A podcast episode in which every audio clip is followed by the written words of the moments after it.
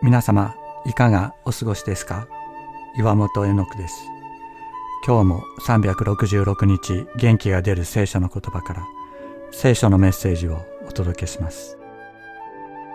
9月21日神様との秘密。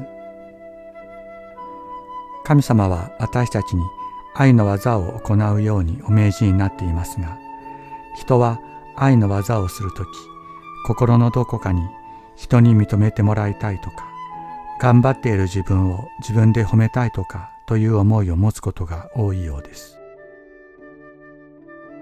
そんな私たちにキリストは人や自分が認めるよりももっと深い神様との関係の世界があることを教えそれを体験させようとしておられます。神様は私たちの愛の技をご自分の宝にしたいと思っておられる。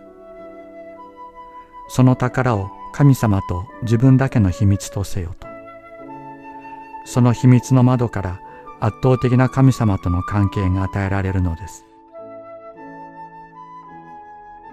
神様が御顔を向けて見つめてくださる。その御臨在に触れられる時に自分が行った善行も人に認めてもらいたいという思いも自分で自分を褒めたいという思いも全部吹き飛んでしまいます。このお方が私たちの存在の隅から隅まで満たすからです。神様が神の国をこの世に作られる方法もここにあります。あなたが施しをするときは右の手がしていることを左の手に知られないようにしなさい。あなたの施しが隠れたところにあるようにするためです。そうすれば隠れたところで見ておられるあなたの父があなたに報いてくださいます。